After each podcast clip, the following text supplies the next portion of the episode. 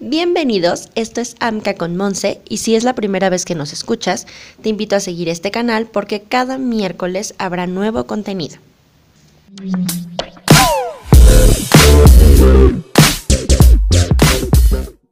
El tema de hoy, la educación digital en las organizaciones.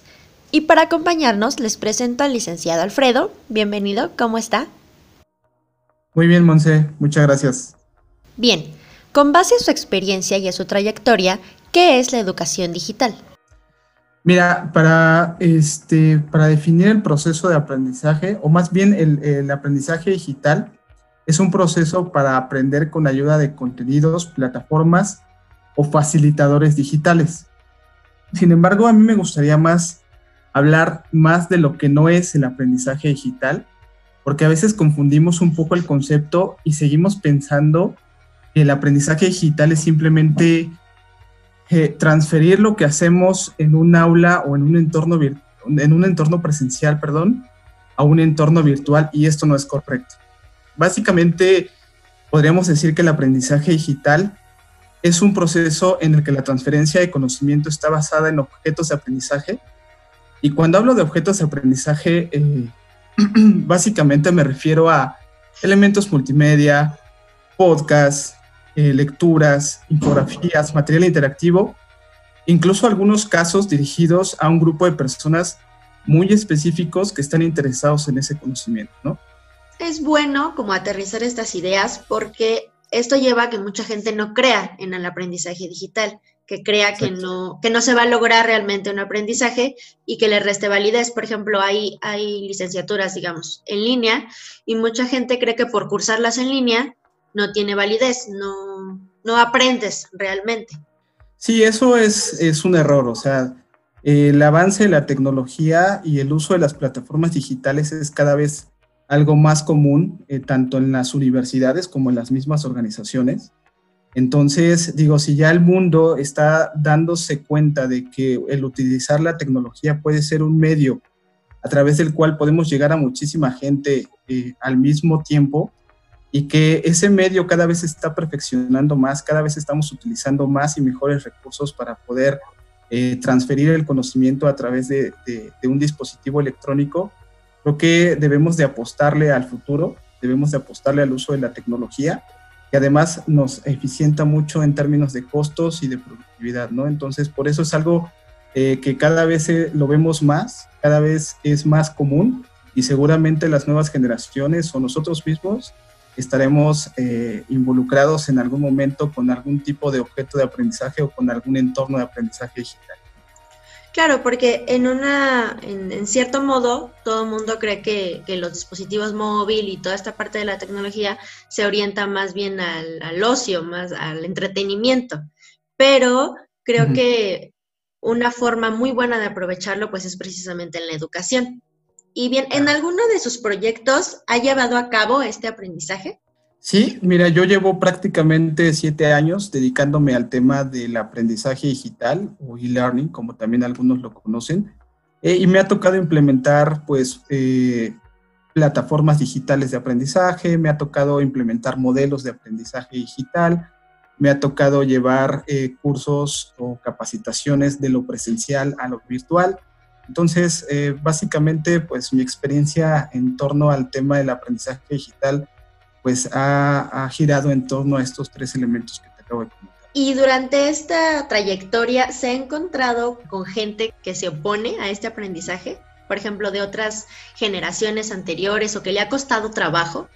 Sí, fíjate que eso es algo eh, muy común. Este, esto puede ser el principal problema al que nos enfrentemos al implementar una estrategia de aprendizaje digital. Y es que no todos estamos habituados al uso de la tecnología, sobre todo en temas de aprendizaje. Lo más importante aquí es la manera en la que se comunica la estrategia de aprendizaje y es que desde el inicio se debe explicar cada detalle acerca del uso de la tecnología que vamos a utilizar. ¿no? De hecho, el primer contenido que tendríamos que generar al momento de implementar una estrategia de aprendizaje digital tendría que ser justamente eh, un contenido dirigido a enseñarle a nuestra audiencia cómo utilizar este, este material, ¿no? Para romper esa barrera de miedo que puede generar el enfrentarse a una nueva forma de aprendizaje. Deje muy en claro cuál va a ser la forma en la que nosotros vamos a llevar la experiencia de aprendizaje a nuestra, a nuestra audiencia, ¿no?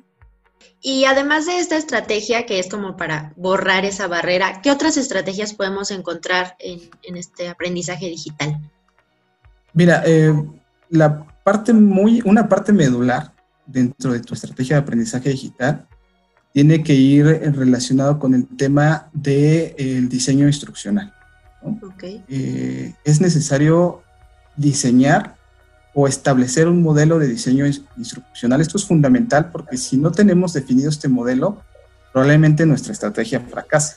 Por eso es necesario investigar acerca de los diferentes modelos de diseño instruccional que existen para identificar el que más se adecue a nuestra organización. Y para que quede un poco más claro, eh, cuando hablamos de un modelo de diseño instruccional, nos referimos desde el proceso de dosificación del contenido, el tiempo que durará nuestro curso materia, los materiales gráficos o, multimedia que vamos a utilizar, cómo vamos a evaluar todo nuestro proceso de formación en línea, etcétera, ¿no? Y lo segundo, también más importante que, debemos eh, de considerar, es dónde va a estar albergado nuestro contenido. Puede ser que sea un LMS, que es un Learning Management System, que es básicamente una plataforma de aprendizaje, puede ser una página de internet o incluso un eh, repositorio ¿no? de contenido. Pero bueno, esa pauta también de alguna manera nos la va a ir dando nuestro eh, modelo de diseño instruccional. Y por ejemplo, ¿se implementa también el podcast dentro de aprendizaje digital? Claro, eh, mira, los recursos que tienes eh, para llevar el aprendizaje digital son muy amplios, ¿no? Hay un universo de recursos que puedes utilizar. El podcast, lo que estamos haciendo ahorita justamente, puede ser un elemento, un objeto de aprendizaje digital, ¿no? no sé, a lo mejor tú creas un curso que diga el aprendizaje digital en las organizaciones y pones este podcast que va a ayudar a la gente identificar varios elementos importantes dentro de, este proceso de aprendizaje, ¿no? Entonces, el podcast, los videos, las infografías, digo, los recursos que puedes utilizar son muchísimos eh, y eso enriquece mucho más el tema de la generación de conocimiento dentro de una plataforma, ¿no? A diferencia, por ejemplo, de un aula presencial, donde la educación normalmente es tradicional, disciplinar, ¿no? El maestro es quien tiene eh, totalmente los conocimientos y trata de transferírselos a todos los alumnos eh, de una manera homogénea, es decir, que al final todos aprendan lo mismo, ¿no? En el aprendizaje digital eh, hay una diferencia en ese sentido y es lo que lo enriquece mucho más. al final tú eres el actor principal de tu propio aprendizaje y tú puedes definir hacia dónde te quieres ir, ¿no? Si quieres aprender más de un tema o, de otro. Entonces, la verdad es que es una experiencia más interactiva usuario y seguramente va a ser el futuro de los modelos educativos y formativos de los siguientes años, ¿no? sobre todo lo que habíamos hablado anteriormente en otros podcasts, que es que se rompe esa barrera del tiempo.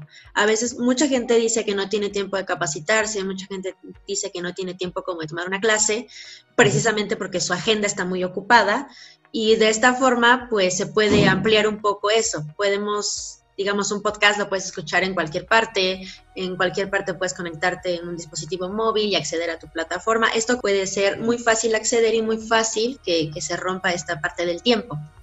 Exacto, o sea, es uno de los elementos eh, que, que favorecen a las organizaciones o a las instituciones educativas, ¿no? Por ejemplo, el aprendizaje digital lo puedes... Eh, el aprendizaje digital, perdón, puedes llegar a quien tú quieras, en el momento que tú quieras y a la cantidad de gente que tú quieras. Es decir, este esquema te ofrece optimizar los dos recursos más importantes que tiene cualquier institución o organización, que es el factor humano, ya que no es necesario llevarle un instructor a un colaborador para que pueda tener un, proceso de capacitación, y el, el segundo, el tiempo, porque puedes lanzar el contenido, lo que tú decías ahorita, puedes lanzar el contenido de aprendizaje para todos en un mismo intervalo de tiempo. Ok, entonces en su trayectoria, en su propia opinión, el aprendizaje digital dentro de las organizaciones se cataloga como exitoso, se cumple la función del aprendizaje. Mira, te voy a poner un ejemplo justamente para que podamos definir el tema del éxito del aprendizaje digital en las organizaciones. Ok. Eh, y bueno, por ejemplo, IBM demostró haber ahorrado 200 millones de dólares, por ejemplo, usando plataformas digitales para formar a su personal. Y hoy en día cada vez más empresas le apuestan a este modelo de formación y, de desarrollo de talento, ¿eh? porque además de, capacitarte, de formarte, también es, un, es, una, es una plataforma a través de la cual puedes potencializar el talento de tu organización. Y esto lo hacen muchas organizaciones a través de las universidades corporativas, que son otro elemento muy importante que está generando mucha innovación en las organizaciones. ¿no? Entonces, qué mejor manera de demostrarlo que, que haciéndolo como lo hizo IBM, ¿no? En términos económicos para las organizaciones. Sí, claro, y aparte tiene como de los dos lados puntos a favor, tanto de la organización en sí, porque, bueno, es lo de los recursos y se logra el aprendizaje, y además se desarrolla el talento de cada persona y no solo se queda estancado ese conocimiento. Exactamente. Sí, es, es la ventaja del aprendizaje digital es que es muy dinámico, ¿no? Hoy, hoy en día ya las organizaciones no nada más utilizan eh, el esquema de aprendizaje como una plataforma para llevar una capacitación a su personal, sino que además miden y evalúan tanto sus conocimientos como sus competencias, que es otro tema que ya hablaron en un podcast anterior, sí. como el desempeño que tiene su personal. Estos elementos conjugados que se pueden evaluar a través de una plataforma de aprendizaje llevan obviamente a potencializar el talento del personal o de los colaboradores y obviamente a mejorar los esquemas de productividad de una organización. Entonces, se vuelve un círculo muy, muy virtuoso porque gana el colaborador en experiencia y en conocimientos, gana la organización en temas de productividad y al final, eh, al final perdón, también incluso es un beneficio social. Eh, tienes mejores ciudadanos, mejores ciudadanos con mejores conocimientos, ¿no? Entonces, vaya, es, un esquema a través del cual se benefician todos. Hay una resistencia, obviamente, a este tipo de, fenómenos de cambios, mas sin embargo creo que eh, el mismo pasar del tiempo, el avance de las tecnologías, nos van a ir eh, dejando estas resistencias de lado para poder conformar un nuevo modelo de formación y un nuevo modelo educativo, tanto para las instituciones este, educativas, vaya, como para las organizaciones. Pues con esto cerramos. Muchísimas gracias por estar aquí en AMCA con Monse, por aceptar la invitación. Muchas gracias a ti, Monse, por invitarme a, este espacio y esperamos seguir estando en contacto con ustedes. Claro, muchísimas gracias. A ti, Monse, excelente día. Gracias infinitas por acompañarnos en este podcast. Nos vemos el siguiente miércoles. Yo soy Monse. Chao.